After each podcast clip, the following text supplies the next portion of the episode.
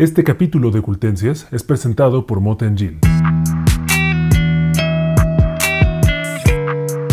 Para grabar este capítulo de Cultencias viajamos hasta Guadalajara, la capital de Jalisco, donde se realiza la Feria Internacional del Libro, una de las ferias más grandes de América Latina. Si no es que la más grande, les vamos a contar todos los detalles, muchas cosas que hemos visto por aquí, algunas entrevistas que hemos hecho y pues vamos a empezar con el podcast.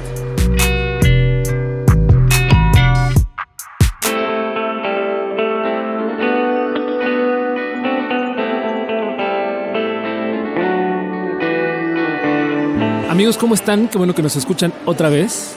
Eh, soy Ángel Soto y en esta ocasión no me acompaña Mariana, así que la van a tener que extrañar, pero en su lugar traje un gran amigo que está cubriendo con nosotros la Feria Internacional del Libro de Guadalajara, la FIL, y está aquí conmigo. ¿Cómo estás, Víctor? Hola, ¿cómo están amigos? ¿Cómo estás, Ángel? Pues muy bien, también estamos aquí en lugar de Mariana. Eh, yo también odio todo, entonces Eh, no hay gran diferencia, amigos, no se preocupen. Hemos estado aquí ya varios días, llegamos hace unos que cinco días a, Guadalajara. Llegamos y han desde el viernes. Llegamos desde el viernes, la feria empezó el sábado, el 24, y han sido unos días muy intensos de actividades, desde el día uno, desde la inauguración, con homenajes, con en presentaciones de libro, con eventos por todos lados. Nuestro stand está frente a un frente al stand de la Ciudad de México y todo el tiempo hay algún evento. Todo el tiempo hay gritos, todo el tiempo hay ruido y todo el tiempo hay música y que aparte están regalando libros todo el día, todo el día, entonces todo el tiempo hay gente llegando por sus libros y aventándose presentaciones para pues para que les regalen algo ahí. ¿Por qué libro venías, Vic? Pues la verdad es que yo no sabía que estaban regalando libros ahí, pero vi que estaban dando el del vértigo horizontal, el último que sacó Juan Villoro, entonces me acerqué por uno porque pues no íbamos a dejar pasar la oportunidad de tener un libro gratis y menos uno como ese, ¿no? Pero a veces está carísimo, ¿no? El vértigo horizontal está como en 400, 400 pesos. y tenerlo gratis aquí. Exacto, lo vale todo.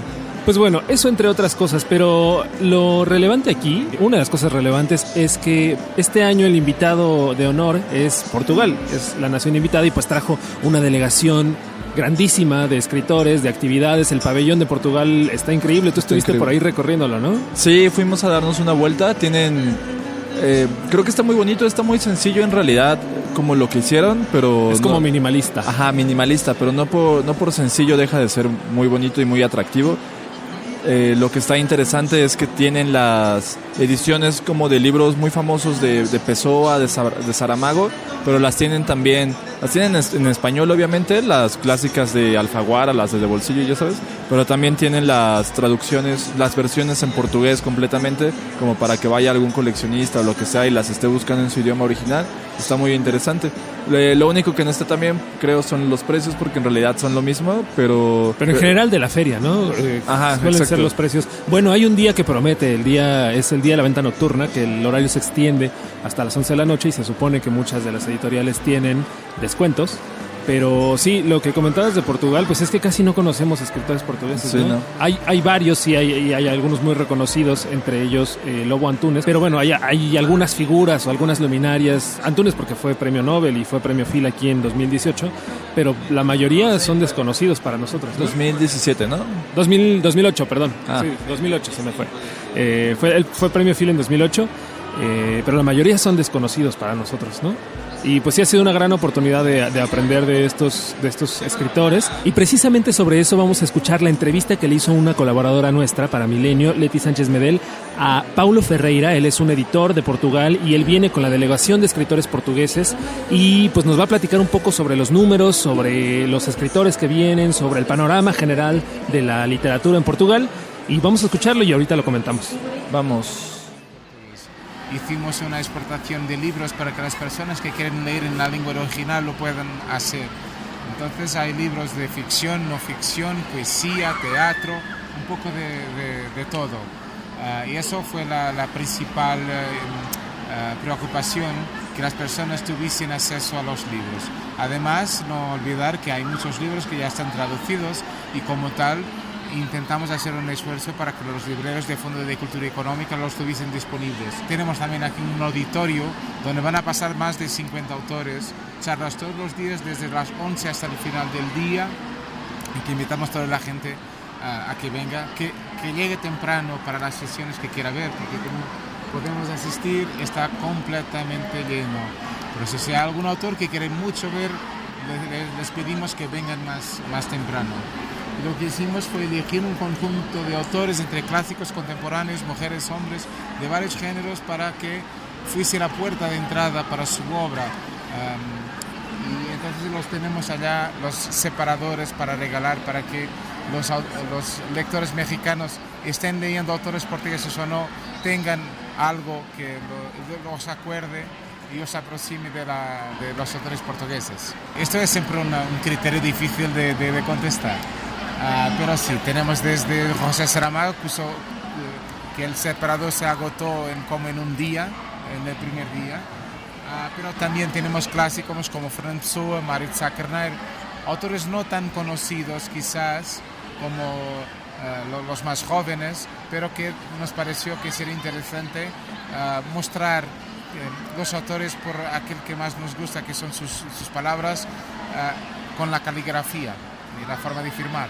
Todo Phil de Phil Guadalajara de México nos disponibilizó sus actividades, sus charlas, no charlas, sus secciones de programación para que presentásemos nuestros autores y lo, y lo, aprovechamos, entonces tenemos autores en todo el lado. Esto es una locura lo que está pasando hoy, es, muy bueno ver a las personas con tantos jóvenes llegando a, la feria para ver libros, eso a mí me emociona muchísimo. nosotros en Portugal no tenemos nada parecido con esto, ni parecido. quizás el mayor evento es la Feria del Libro de Lisboa, y no sé cuántas personas tiene, pero no tiene nada que ver con eso. Pero esto es muy raro para nosotros.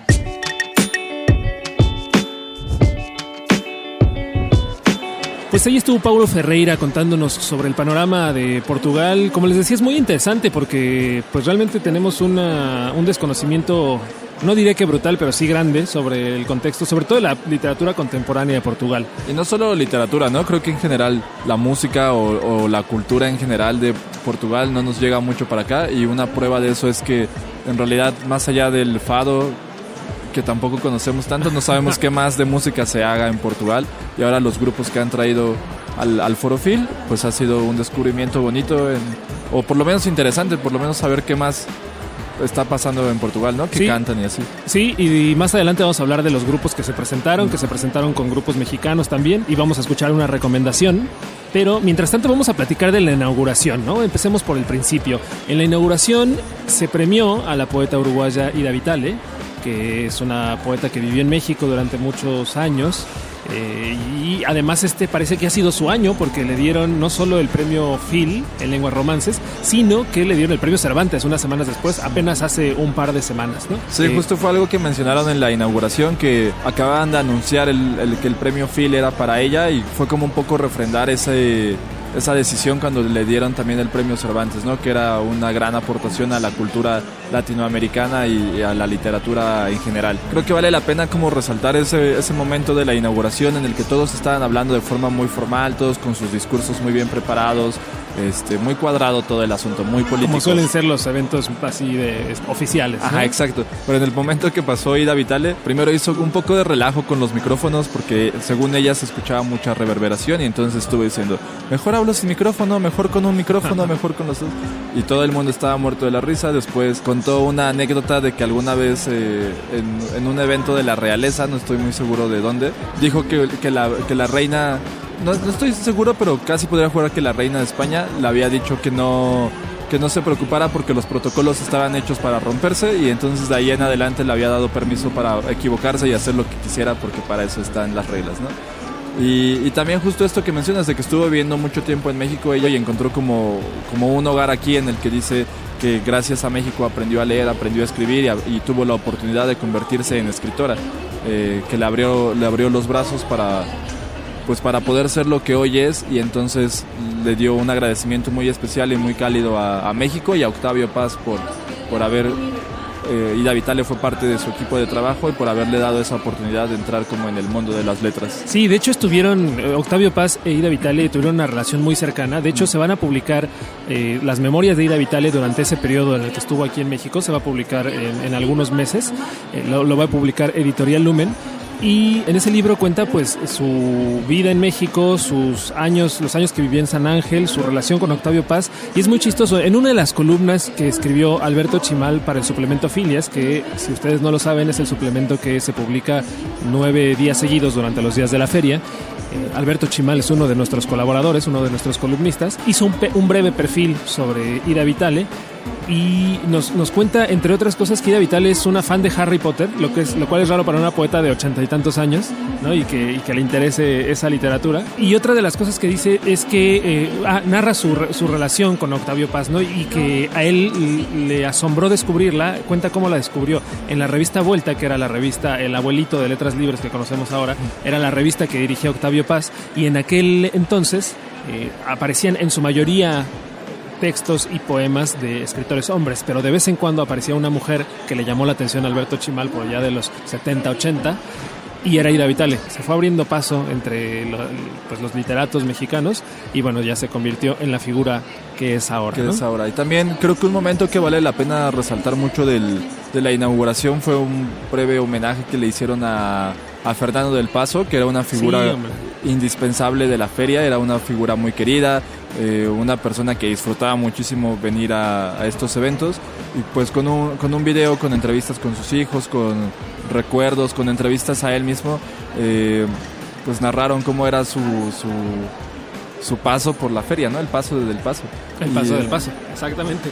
No, y es que además se murió un, una semana antes, ¿no? Sí, no había todavía demasiado. está muy fresca la herida. Sí, no, y aparte venía a presentar algún evento, venía, mm. venía a participar, pues, como cada año.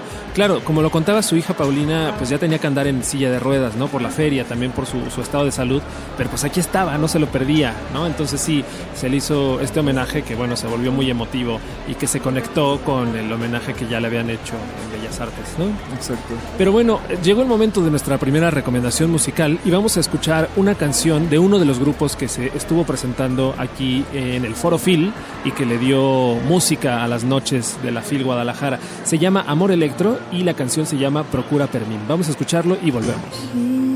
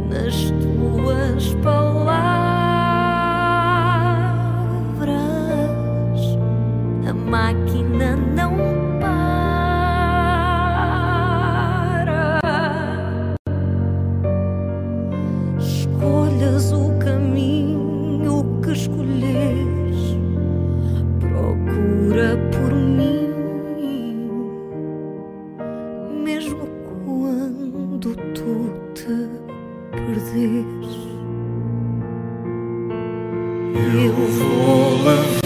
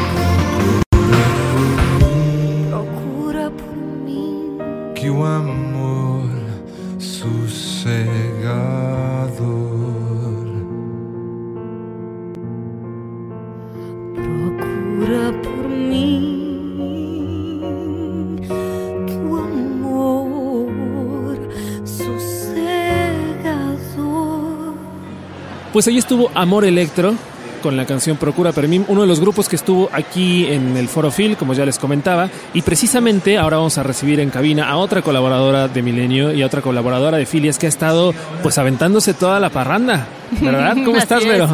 Bien, Ángel, muy contenta, sobreviviendo, porque se necesita más que energía, estrategia para sobrevivir en, en la, Sí, yo no- no sé en la cómo le noche de la fin. Yo, yo el segundo Nos- día ya estaba muerto. Nosotros fuimos a dos fiestas y ya estamos medio muertos y Vero sigue aquí entera, dándonos una lección a todos nosotros. Claro, tengo el doble de edad que ustedes, además.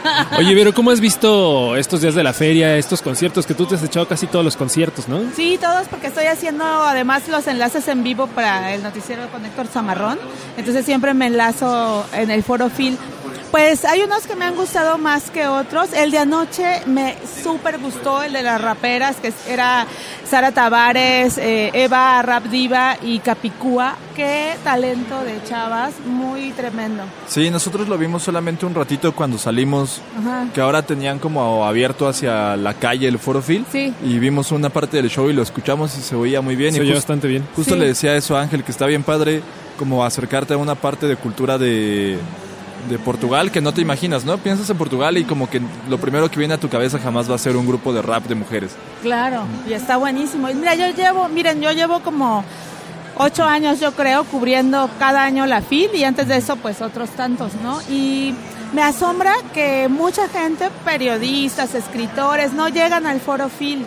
Y la verdad es que para mí es una experiencia integral la Feria del Libro. Yo lo diría casi el festival, ¿no? De, del libro. Porque tenemos esa posibilidad de la música que está increíble. Entonces, eh, si, si vienen algún día a la FIL, por favor no se pierdan esa experiencia porque como dice Víctor, te acerca al país invitado. El año pasado con Madrid era una locura porque Sí. es muy cercano a México. Ahora es conocer nuevas cosas, ¿no? Sí, el año pasado eh, muchos de los que se presentaron ya los teníamos en el radar, ¿no? De alguna manera. Y, y si no los teníamos, no era tan complicado acercarse a ellos, pues por la, por la hermandad que hay entre México y España. Pero aquí en Portugal, yo la verdad, cuando los anunciaron, no tenía idea, ¿no? De, Claro. de ninguno. Conocí a los mexicanos, pero a los Algunos. portugueses, algunos, pero a los portugueses a ninguno, ¿no? Sí, y luego hubo una sorpresa el primer día además, porque eh, la encargada de, de inaugurar la feria era Ana Bacalhau, que es una cantante, venía con su grupo, pero tuvo pro- eso ya me chismearon después, ¿no? Que tuvo problemas con su garganta, estaba muy mal, creían que no iba a poder cargar, cantar, y entonces invitaron al grupo Trocker, que es tapatío y que son muy buenos, a que vinieran. Y al final Ana hizo todo lo que pudo Lo hacer. imposible. Sí, ya sabes todas esas técnicas de los músicos y, y logró cantar, cantó muy bien, a mí me gustó mucho, pero aparte subió después inesperadamente Trocker y to- dio un gran, gran concierto. Creo O que sea, fue dos por uno, Dos entonces. por uno y, y sin, como digo en, al final de mi nota, ¿no? E- Ese concierto llegó como las mejores cosas de manera inesperada. Y el día que no me gustó mucho fue el del cantante de Fado que se llama Camané. Como que siento que era un show muy pequeño, como muy sen- demasiado sencillo para el foro Phil. Y fados además totalmente tradicionales. Entonces yo sí decía, ay no sé, ya me voy a poner a llorar aquí. Fue un día muy difícil. ay. Sí. Bueno, y para muchos de ustedes, si no saben, Vero tiene en el suplemento Filias una columna que se llama El día de ayer, Así en es. el que escribe... ¿qué- ¿Sobre qué escribes, Vero, en tu columna? Pues es un proyecto que comenzó hace tres años. Me invitó José Luis Martínez, que es el editor de Filias, a, a hacer. O sea, el proyecto inicial era escribe crónicas sobre la feria, ¿no? O sea, yo soy cronista desde hace muchos años. Y entonces el primer año empecé a hacer como la típica crónica de un lugar, que es lo que veo, juguetear un poco, cotorrear. Y conforme han pasado estos años se ha vuelto ya una idea más que una crónica o una serie de crónicas sueltas. Entonces, ahora ya todo es un sentido de una trilogía de crónicas que voy deambulando entre mi apreciación de lo que veo, que básicamente tiene que ver con vida nocturna, o sea, la- todas las fiestas, así, de las editoriales, las que se arman, voy, de los conciertos, y de mi de mi contacto cotidiano con los escritores, porque como también yo soy escritora y aparte llevo muchos años en la industria literaria como reportera, pues conozco, soy ajonjolí de todos los moles. Entonces un poco mi columna es una mezcla del chismito, del- de, la vida cotidiana del escritor aquí, con quién se empeda, con quién cotorrea, con quién come, qué, de qué hablan, qué les preocupa, este, qué chistes, qué chistes echan, quiénes son los más populares, quiénes son los menos, quiénes son los malacopa, ¿Quiénes ¿no? son los que sí saben bailar y los que no? Exacto, como que así he ido y también como, como en este proceso interior de decir, ¿qué nos trae cada año aquí? ¿Por qué le damos nuestra alma a la fin durante nueve días de sol a sol? De sol O a sol, sí, No sí, sí. hacemos nada más que estar, o sea, entregar a nuestra vida a la feria. Es impresionante para mí. Por amor a los libros, ¿no? Pero debe haber algo más, ¿no? Que, que solo amor a los libros, porque para echarte Claro. tanto tiempo. Que creo que también está muy padre hablar como de ese lado que no se ve en, lo- en los lugares oficiales, ¿no? Como justo son las fiestas, como es el, lo que dices, la vida nocturna y que a veces jamás te enterarías que a tu escritor favorito le encanta bailar salsa y es súper bueno o que es un fiasco haciéndolo, ¿no? Claro. O por ejemplo, este año yo la verdad no vislumbré lo fuerte que iba a ser eh, la transición a la nueva presidencia, la importancia de, de que llegue López Obra- Obrador a la presidencia, pero como a nivel anímico, entre escritores, entre la gente, es la conversación de todos los días, siempre hay un chisme, siempre hay alguien a quien linchar por lo que dice, o sea, yo eso sí no lo había planeado, porque siempre uno tiene que ir previendo. Sí, Y aquí sí me malviajó un poco este año. O sea, este año ha sido una columna muy nostálgica, muy como el fado de Portugal, de decir, todo cambió de pronto. O sea, es el, eh, pues ya el- la última fil de este sexenio, pues ya como la mitad. O sea, ya casi la primera también de- del, Del PG. nuevo. Sí, porque nos toca la mitad, justo. Ajá, y la gente sí está en otro estado de ánimo que yo no había visto otros años, porque no me había tocado un cambio de sexenio en la cobertura regular.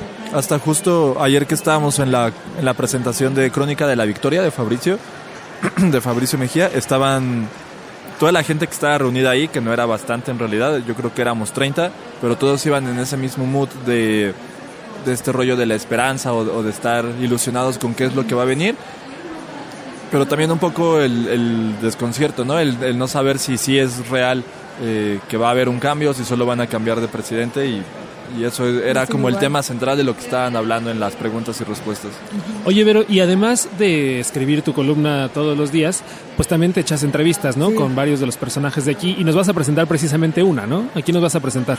Entrevisté a una escritora guatemalteca que se llama María Fernanda Ampuero. Yo no la conocía, pero me dieron su libro que se llama Pelea de Gallos, que sale con páginas de espuma.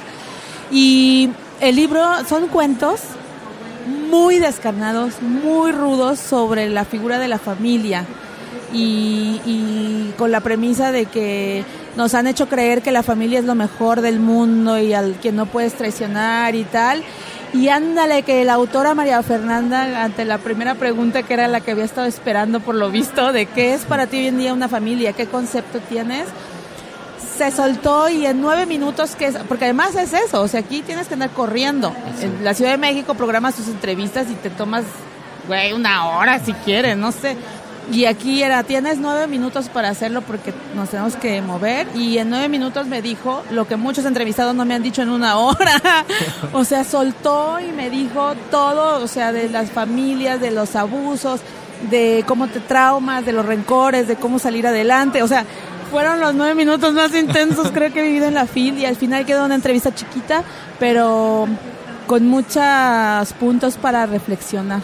Perfecto, pues vamos a escuchar un poquito de lo que le dijo a Vero María Fernanda Ampuero, la escritora guatemalteca, y volvemos. ¿Cómo te podrías definir hoy en día, por tu experiencia de vida o por haber escrito Pelea de Gallos, a la familia? ¿Qué es una familia? Qué buena pregunta, excelente. ¡Ay! Odio las buenas preguntas y las amo a la vez. Este, mira, es una imposición y creo que es una eh, institución que está camino a ser caduca. Eh, creo que por su condición de sagrada y de eh, intocable se generan muchas monstruosidades eh, dentro del seno de la familia y mucha tristeza quizás no en toda monstruosidad, pero sí tristeza. Porque el hecho de que tú tengas que estar con una persona a la que dejas de querer porque la familia tiene que mantenerse unida es atroz, es casi un secuestro, es la pérdida total de la libertad. Y para mí las cosas que no se pueden este, juzgar o poner en duda, cuestión, en cuestión, son dictatoriales. Y creo que la institución familiar es dictatorial. Porque tú no puedes juzgar, porque está esto de honrar a padre y madre. No, si tu padre es un hijo de puta y tu, o tu madre es una hija de puta, tienes que decirlo. Eh, tiene- tú no puedes ser forzado a amar y la familia hace eso. Entonces es, es, es, es un caldo de cultivo para todo tipo de traumas, frustraciones, odio a uno mismo, eh, dudas existenciales de por qué no soy capaz de querer o, o por qué estoy obligado a querer a esta persona que no me quiere o que me ha maltratado o que me ha... Para mí fue una revelación cuando me di cuenta de que yo no quería a mi abuela, de que mi abuela no me quería a mí y que estaba bien no quererla. Pero para eso tardé y sintiéndome un monstruo y sintiéndome una, una- un insecto, una basura, cuando esa señora es mi gran hater. Claro, Fue sí. mi gran hater. Ajá.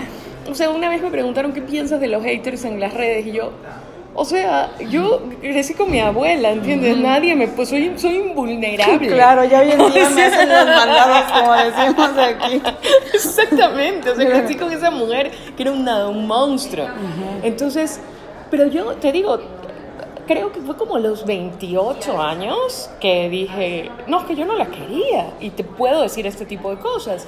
Y así con todos, o sea, así con los hermanos, así con la madre, así con el padre, hay que cuestionarlo todo. Porque además creo, coincido contigo, ¿no? Y creo además que el mito está sobre el daño en el tejido familiar, social, individual que hace, que puede generar una familia que no está muy bien, Así ¿no? es, así es. Pero seguimos metidos en eso, eh, leyendo tus historias que son muy rudas, pero a la vez muy hermosamente contadas, ¿no? Gracias. Decía, creo que ahí sí la literatura puede ser un, un medio muy importante para que el lector abra los ojos a cierta realidad y se empiece a preguntar cosas. ¿Cómo has visto tú? ¿Tú has visto algo de esto en tu proceso desde que salió Pelea de Gallos? Sí, he visto, he visto muchas, he visto muchas reacciones muy hermosas. He visto gente que, que lo ha leído de la manera tal vez que yo le escribí, que es con mucho horror, pero también con mucha ternura. Pero también he visto gente con mucha bronca, mucha, mucha bronca. Me acuerdo de una charla que tuve en España.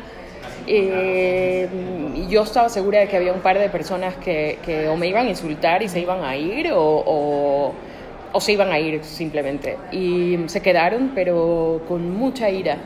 Mm, pues ya sabes, ¿no? Está Dios, patria y la familia. Entonces eh, tú no te puedes meter con esos conceptos. Yo claro que bombardeo esos tres conceptos estúpidos que han generado la homofobia, el machismo, la xenofobia, o sea, y la intolerancia religiosa. Yo no puedo no bombardear todo eso. Ay, por, en- por el honor de la familia, o sea, esa frase, el honor de la familia ha destruido vidas como las guerras. Entonces, mm, qué honor ni qué diablos. O sea, tú tienes que ser quien eres. Y yo sí siento que en la, mm, digamos, en esta visión medio dantesca que yo tengo de la familia, sí que, por lo menos lo intenté, generar un- incluso como una relación más sana con la familia. Claro. Porque lo que tú no puedes juzgar se, se corrompe, se ensucia, se pudre. No, no, imagínate esa, esa agua estancada ahí sin moverse. No, o sea, decir, papá, ¿por qué me tratas así? O sea, yo creo que ese tipo de cosas podrían eh, solucionar muchos problemas. Decir, ¿por qué tú no me quieres? Pues ahí estuvo, esperemos que les haya impactado tanto como nos impactó a nosotros esta entrevista. Eh, Vero, Ay, pues ya me voy a seguir gracias. chambeando. Sí, Ahora hay que escribir seguirle. porque también de pronto pareciera que nos dedicamos solo a hablar con los escritores, pero luego Pero hay que escribirlas, ¿no? Sí, quién claro. redacta, quién manda. Sí, sube la Entonces la nota. chamba sigue, pero en cada columna yo siempre termino diciendo que si me voy a morir o algo me va a pasar, que sea bailando en un mar de letras y que yo espero venir a la FIL hasta la última fila antes de que me muera. Así es que aquí estaré. Pues todos. Muchísimas gracias, Vera. gracias. Muchas gracias, Vero. Gracias y gracias, Ángel. Y ahora nos va a acompañar en la cabina Jesús Alejo Santiago, uno de los colaboradores de Milenio y uno de los históricos de esta Feria Internacional del Libro de Guadalajara. ¿o Otro, no? de, otro de los imprescindibles Ya de la FIL. ya me dijeron viejo en este momento. No, no, no, ¿De es qué como se trata? imprescindible, como dice Vicky, imprescindible. Un veterano ya de esto, sí, hace ya muchos años. Eh, hubo un par de años en los que habré dejado de venir, pero sí han sido cuando menos 20 ediciones de la feria la que me ha tocado cubrir. Eh, eh, en un tiempo esta área en la que estamos es un área internacional que no existía cuando comenzamos y sin embargo seguía siendo un camino porque está muy cerca esta feria de un hotel donde se concentran la mayor parte de los escritores y el recorrido es cotidiano. Yo hasta suelo jugar con la broma de que este camino lo recorro tantas veces a- al día y sin embargo no es posible que no baje ni 100 gramos. ¿no? De- Eso de qué se trata, pero bueno. Al revés subimos, ¿no? Sí, Todos. Yo creo que he subido yo como eh, 4 eh, kilos. Entre que, pero, pero además por razones tan extrañas, entre que no comes o desayunas muy tarde o Sí. cenas ya muy tarde y eh, eso es lo que más bien te, te termina haciendo daño. Pero bueno, es una gran experiencia esta feria. También suelo jugar al principio de, de este encuentro, cuando se va a dar la inauguración, de que cuando uno llega, cuando todavía no comienza, vienes a recoger tu acreditación y observas todo lo que hay a tu alrededor. Lo primero que te viene a la mente es casi el cansancio. La palabra me voy a cansar, es mucho, habrá voy a perder. o sea, ¿qué, voy- qué va a suceder? El sábado, que ya cuando empiezan a recorrer, sobre todo precisamente en el área internacional, algunos de los pabellones empiezan ya a vaciarse. Empiezas a sentir nostalgia y dices, hasta dentro de un año, otra vez voy a tener que esperar 365 días para disfrutar de esto. La verdad es que es una experiencia siempre muy agradable el estar en esta feria. Oye, y después de tantos años, ¿cómo has visto cambiar la FIL? ¿Qué, qué cosas crees que le han servido para mejorar o, o que si se han dado tropiezos y no los han corregido todavía? Yo creo que han mejorado muchísimo, por supuesto, eh, tan solo la construcción de esta área internacional que ha permitido que haya más eh, delegaciones, que haya más eh, países participantes, eso me parece fundamental. Hay un detalle que hemos platicado incluso en distintas ocasiones entre los compañeros que cubrimos esta, este encuentro desde hace muchos años, que es precisamente lo que sucede todos los jueves cuando se abre las puertas a los estudiantes. Entonces llegan niños de primaria, de secundaria, de bachillerato incluso, y es imposible circular por la feria. Eso ha sucedido desde hace muchísimos años. Se vuelve imposible circular, no son con todo respeto, yo sé que es necesario abrirles las puertas, que tengan el contacto con el libro, pero como que no les generan otras expectativas. Vienen a circular, reciben los folletos que les dan, todo lo que les dan y prácticamente eso es lo único que se llevan para casi casi como comprobar su estancia y se lleven su punto adicional en la materia, ¿no? Eso es lo que de pronto a mí me parece que, que falla un poco. El otro asunto es, hay, son 1800 actividades, 1800 actividades las que se realizan en los nueve días. Es imposible cubrirlo todo, ¿no? Abarcarlo. Y- e incluso para los mismos presentadores, para los que vienen aquí a dar a conocer sus novedades, todas, todas sus actividades, eh, de pronto so- son más los que están al frente que los que están afuera, ¿no? Entonces ese es un dilema, pero hay algo que es cierto porque se le ha preguntado en distintas ocasiones a quienes organizan este encuentro.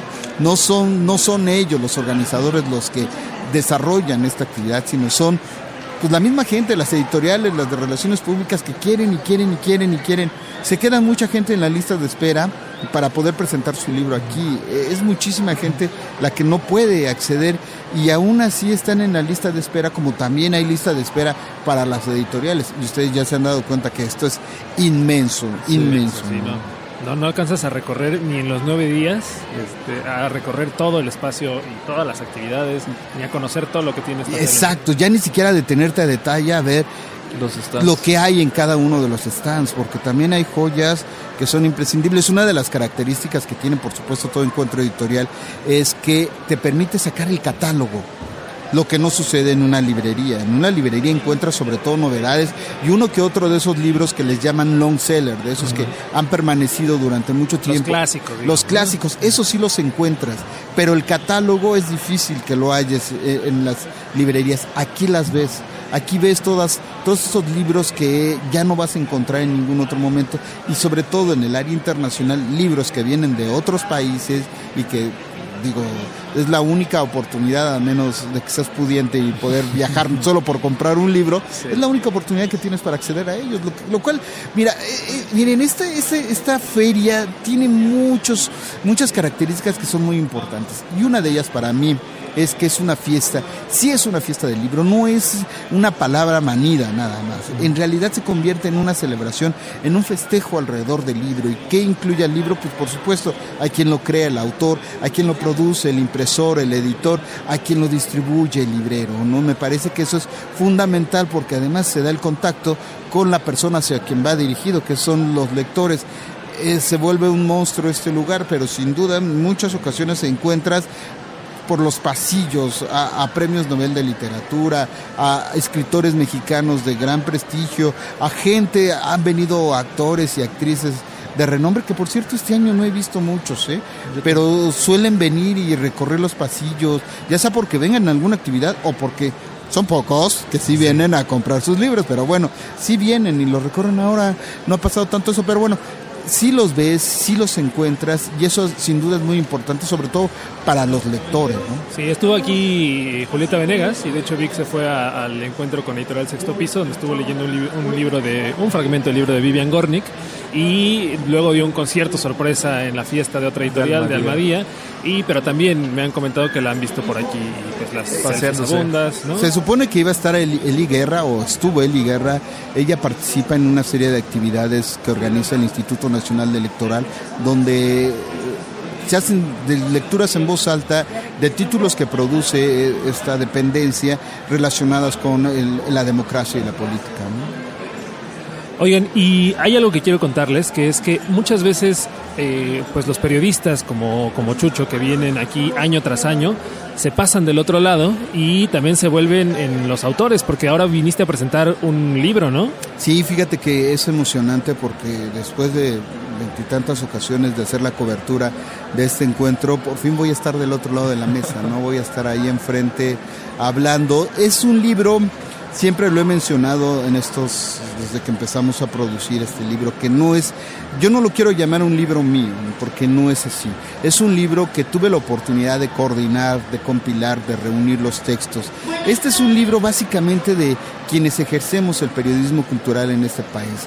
Eh, ellos son los protagonistas de este trabajo donde se reúnen los textos de dos encuentros de periodismo cultural que se han realizado en la Feria Nacional de la Lectura de Yucatán. Ya estamos pensando en el quinto encuentro, se desarrollaría en el 2019, por supuesto. Entonces, estas son las reflexiones de ellos, son las ponencias, son los textos que escribieron para el libro, porque algunos cambiaron, prefirieron escribir un texto específico para esta publicación y, y eso resulta sin duda muy importante. Es difícil, es un trabajo bastante complejo, incluso para lo administrativo. Digo, ya más allá de revisar o ordenar todo eso hasta para lo administrativo es complicado pero sin duda es emocionante porque yo creo que es una forma de rendirle homenaje al trabajo que nosotros, todos los que por ejemplo estamos en este micrófono, estamos desarrollando y que no siempre es tomado en cuenta.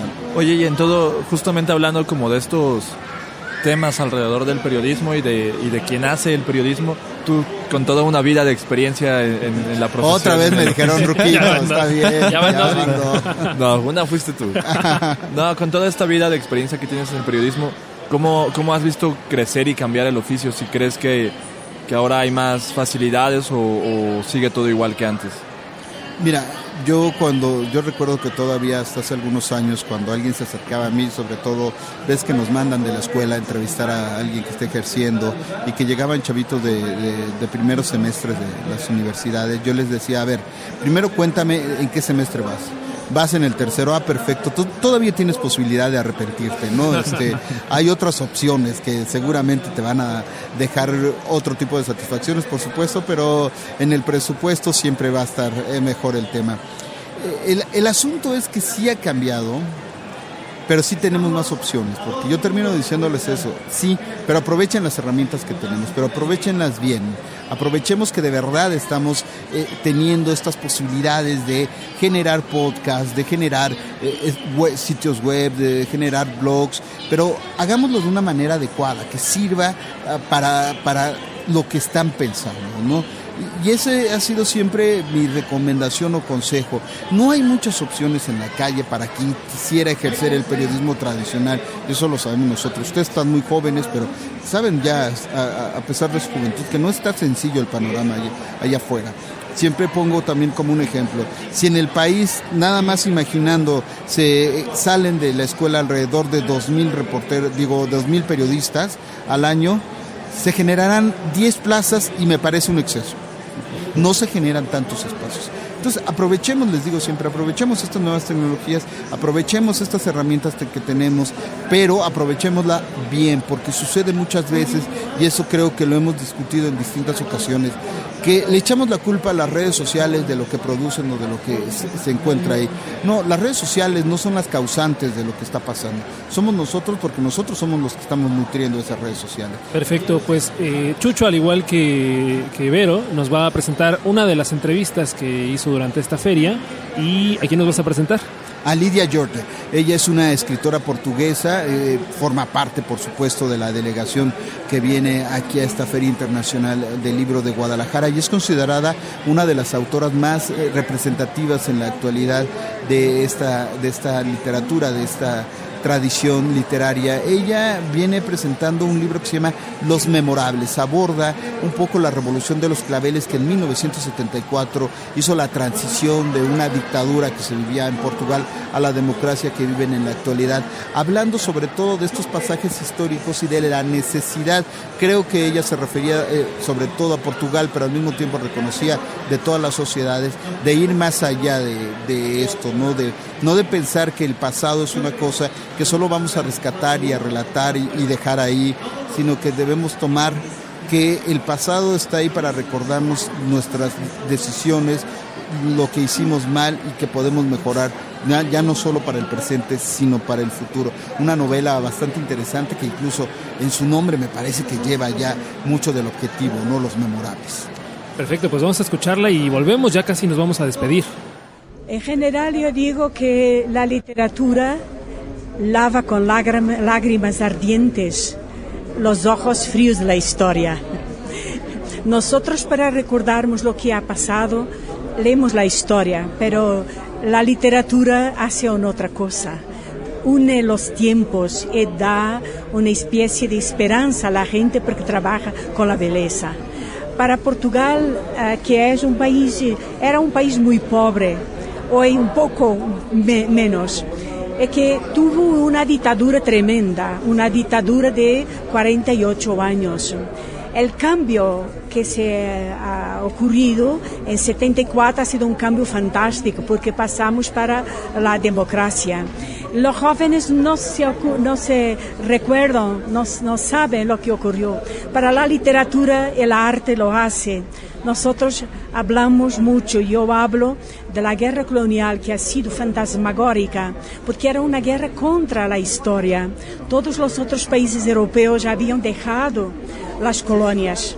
Y el Salazar, esa figura mitológica, uh, inventó una, una forma de se mantener como país colonial, que era en lugar de colonias, hablaba de provincias ultramarinas.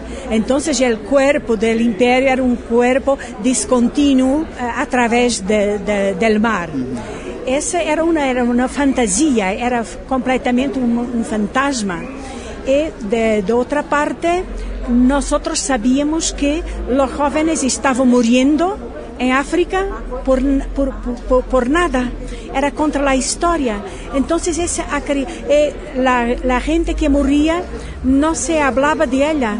La gente venía a, a escondidas de, de, de, del ultramar, de, la, de las colonias, venía escondida. No era como los americanos que tenían todo un cementerio para, con cruces para mostrar sus héroes. Nosotros no era a escondidas para que la población no supiera que era que había una guerra, era simplemente una misión de soberanía, se decía. La literatura lo que hace, eh, yo hago con gran placer porque es mi, es mi medio, yo me siento una especie de cronista del, de mi tiempo, de, tal manera uh, hablo de esas cuestiones, pero una cronista con donde dejo, donde pongo mi deseo y mis alucinaciones.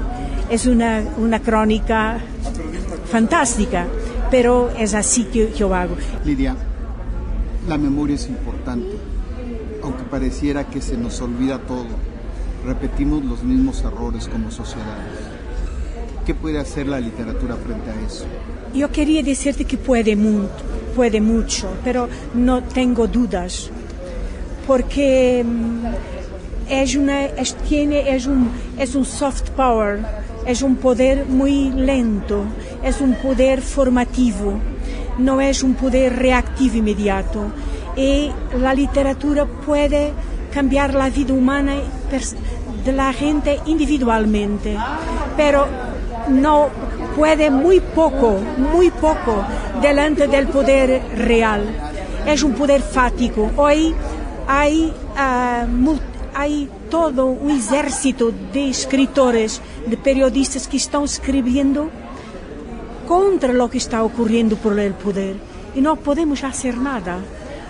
Pero la cosa que podemos hacer es transformar la vida de la gente para que resista, para que seamos muchos a resistir, a hablar a alta voz. La literatura está siempre diciendo, está hablando a voz pequeña, en, en silencio, que la voz alta es posible. Ah, pero es simplesmente la voz. No temos más que la voz. Então, es, es, yo me siento una grande perplexidad, porque la literatura quiere que las voces hablen alto, pero sabemos siempre que hay poderes más fuertes que, la, que, la, que, la, que, que, que las palabras. Pero yo, soy, yo no soy propiamente mística, pero creo que sí, creo un poco que en cuanto hay narradores, el fin del mundo no ocurrirá. En cuanto hay narradores, en cuanto las historias humanas son narradas, el fin no vendrá.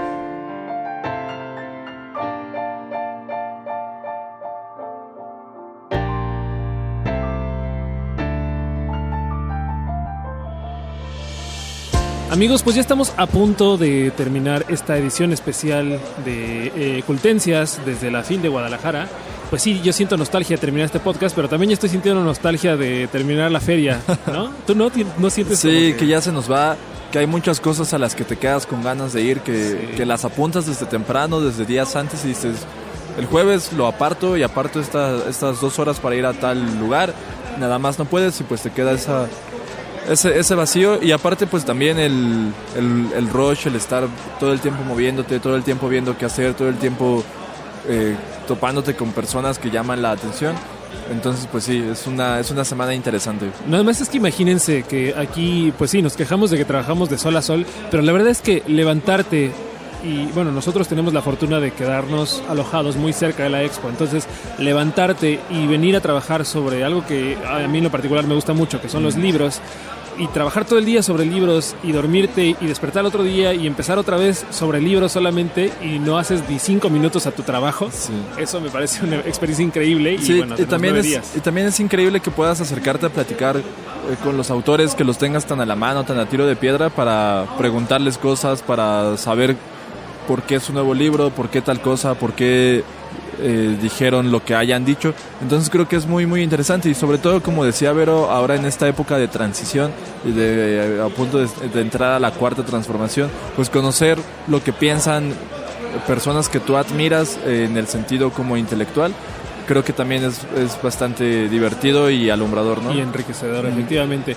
Pues ahora sí nos vamos a despedir, nos vamos a despedir como siempre con una canción, no sin antes recordarles que eh, nos pueden escuchar en los canales de audio que ustedes ya conocen, SoundCloud, Castbox, TuneIn, eh, Google Podcast y por supuesto en milenio.com, donde además pueden revisar pues toda la cobertura que le dimos durante los días de la feria, los que ya han transcurrido y los que faltan por transcurrir. Así que entren ahí a milenio.com, diagonal cultura, diagonal fil, y ahí se van a poder encontrar varias de las entrevistas que pues no pudieron entrar a esta a este podcast por cuestiones de tiempo, Ah. pero que no pueden entrar a este podcast por cuestiones de tiempo, pero eh, ahí pueden encontrar reseñas, columnas, entrevistas, fotogalerías, videos, eh, muchísimas cosas. Ahí búsquenla, búsquenla también si pueden. eh, el suplemento impreso queda muy bien a todo el equipo, le, le ha quedado muy bien a todo el equipo de trabajo. Así que pues nos vamos a despedir con una canción de Death Combo, que es una banda instrumental indie que se presentó el jueves 29 de noviembre en el Foro Phil. Es una de las últimas bandas que se presenta, así que nos vamos a despedir con Death Combo. También queremos agradecer a nuestros amigos del Instituto Mexicano de la Radio que nos prestaron eh, y nos dieron el apoyo para la producción de este podcast. Así que muchas De gracias. este a todos podcast express. De este podcast express que hicimos desde la feria de Guadalajara. Muchas gracias, Vic. Muchas Digo, gracias, Mariana. Mariano. Mariano, R. Fomperoso. Eh, saludos a Mariana. No le extrañen, el siguiente viernes, el siguiente podcast, no sé cuándo El salga. siguiente capítulo ya va a estar de El vuelta siguiente por acá. capítulo regresa, entren a milenio.com diagonal filias y vean la entrevista con Andonela de Amiga Date Cuenta, porque creo que es la mejor que se ha hecho a lo largo de estos nueve días. Porque la hizo Víctor además. Y no se olviden de seguirnos en redes sociales que son Vic. Arroba milenio en Twitter y diagonal milenio diario en, en Facebook. Y arroba Instagram. Digo, arroba milenio en Instagram. Perfecto, pues Los nos esperamos, quedamos, amigos. nos quedamos con Dead Combo y nos escuchamos la próxima semana. Bye.